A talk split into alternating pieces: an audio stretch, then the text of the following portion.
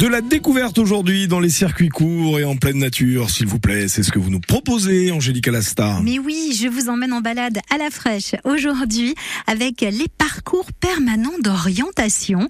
Si vous ne connaissez pas ce concept, c'est du côté de Céloncourt que l'on se rend avec notre guide Guillaume Rousset, directeur du service jeunesse de la ville. Bonjour Guillaume. Bonjour. Alors présentez-nous euh, ces parcours permanents d'orientation. C'est euh, à la Panse, ça fait déjà deux ans qu'il a été inauguré, le premier. Et là, aujourd'hui, on va parler tout particulièrement du nouveau parcours qui vient d'être inauguré sur le bois des Essarts. La genèse de l'histoire, c'est qu'il y a un conseiller qui était passionné de, courses d'orientation, qui s'appelle Éric euh, Lanussal, qui a, qui a fait le constat que sur ce long cours, il y a la moitié du territoire qui est la forêt. Donc, pour que les Soncourtois puissent en profiter pleinement, il a eu cette idée de, lancer un projet autour de l'orientation. Et vous remarquerez que c'est un parcours permanent d'orientation. Lui, c'est un, on appelle ça un orienteur, donc c'est un coureur, mais il a voulu que ça soit accessible à tous. Donc euh, le parcours, bah, ça se fait bien sûr à la marche et permanent parce qu'il est disponible tout au long de l'année. La création euh, de, de ces parcours permanents d'orientation a été le fruit euh, de, de plusieurs services hein, au sein de la ville de Seloncourt. Oui, il y a eu le service jeunesse qui est intervenu.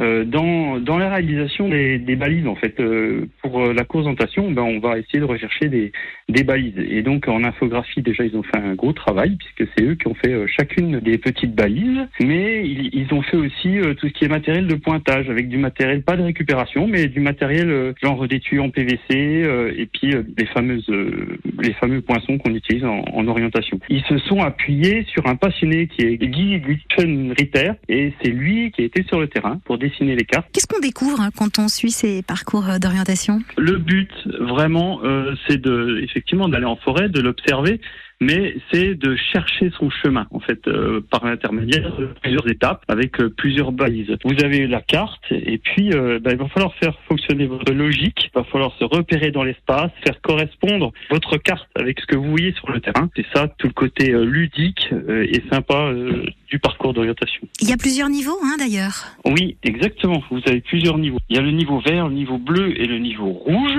Donc ça, ça va en ordre des difficultés. Et puis il y a aussi le niveau jaune qui correspond euh, aux personnes en mobilité réduite, puisque le parc est équipé de chemins en, en béton qui permet tout à fait de se déplacer en fauteuil roulant, par exemple. Alors dernière question, vous nous parliez des cartes il y a quelques instants qui ont été élaborées pour faciliter le parcours d'orientation. Où est-ce qu'on se les procure ces cartes? Ben, pour ceux qui sont accros au smartphone, vous pouvez tout avoir euh, depuis le site de la ville euh, sur votre smartphone, mais ce qui est conseillé quand même, c'est de, de se l'imprimer. C'est quand même bien plus sympa d'avoir un papier et puis de, de, de s'orienter en fonction du papier. Eh ben oui, on a pensé à tout, hein, à ce long cours.